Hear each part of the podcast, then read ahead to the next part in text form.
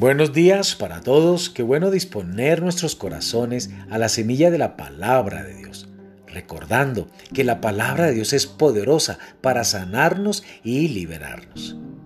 La semilla de hoy se titula, Solo hágalo.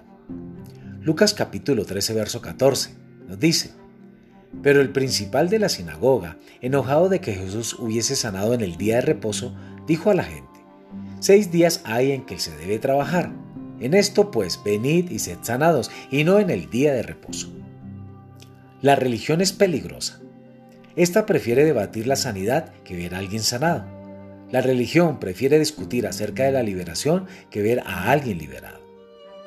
En Lucas capítulo 13 se ve un ejemplo de esto.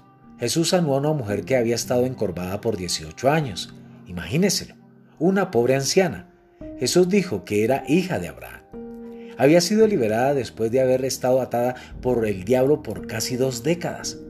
Era de esperar que los principales del templo se regocijaran por lo que Jesús había hecho, pero no fue así. Más bien se enojaron porque había sanado en el día equivocado. ¿Y sabe qué es lo peor? Esos mismos líderes religiosos que criticaron a Jesús por sanar en el día de reposo pudieron haber ministrado sanidad a esa mujer en cualquier otro día de la semana, si en realidad les hubiera importado hacerlo. Por ese motivo Jesús se indignó con ellos. Jesús ministró respaldado por el mismo pacto de Abraham que ellos tenían, pero su religión había tenido atada a esa mujer en lugar de haberla liberado. Siempre sucede así. Recuerde eso la próxima vez que alguien trate de debatir sobre la sanidad o la liberación. Si alguien necesita ser liberado de un demonio, libérelo. No se enrede en cuestiones teológicas, tratando de averiguar dónde está el demonio. La pregunta no es dónde está el demonio, sino por qué no hemos liberado a esa persona.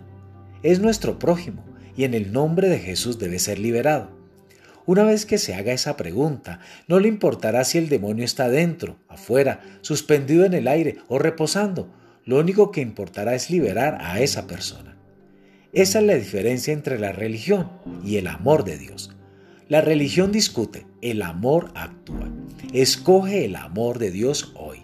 Amados, recordemos que la palabra es viva y eficaz. Dios les bendiga en esta mañana.